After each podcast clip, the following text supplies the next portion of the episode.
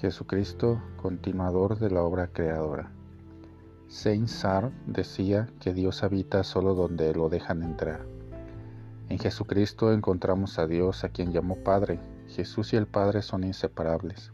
Naciendo en medio de nosotros, Jesús reveló al Padre con sus obras de amor traducidas en misericordia. La fe es una apertura progresiva a Dios quien toma la iniciativa de amar ante todo y el dejarlo entrar es la respuesta libre de toda persona que ya está marcada en el amor. A los judíos no les había gustado la curación que Jesús había hecho al paralítico en el estanque de Bethesda en el día de reposo.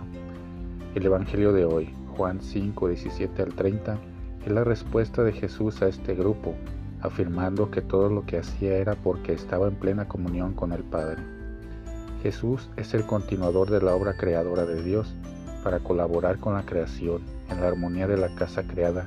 No hay día ni hora, basta que haya una necesidad. Y quien deja entrar a Dios necesita vivir el compromiso ético de esa misma solidaridad y estar atento a toda la comunidad humana y a la casa común. En el largo discurso, Jesucristo afirmó que el gran objetivo del Padre es vencer la muerte y dar vida. Y Jesús está cumpliendo ese mandato. Hay tantas formas de matar a una persona. Una de ellas es dejar un paralítico esperando 38 años tirado en una cama. También matamos cuando hablamos mal, cuando intrigamos, cuando no dialogamos, cuando ofendemos, cuando incitamos a la discordia y al odio. En el fondo, todas estas actitudes revelan miedo y debilidad. Y los judíos que criticaban a Jesús tenían miedo, porque estaban en el juego del poder detrás del cual se escondían. Rescatar a las víctimas es rescatar la armonía de la obra creadora del Padre, es devolver la esperanza y los sueños.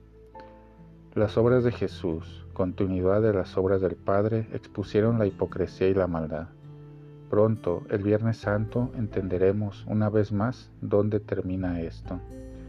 El compromiso con Jesús es actualizar su obra, identificar las fuerzas del mal, denunciarlas y proponer en, con la persona de Jesús, un nuevo estilo de vida que vence toda muerte.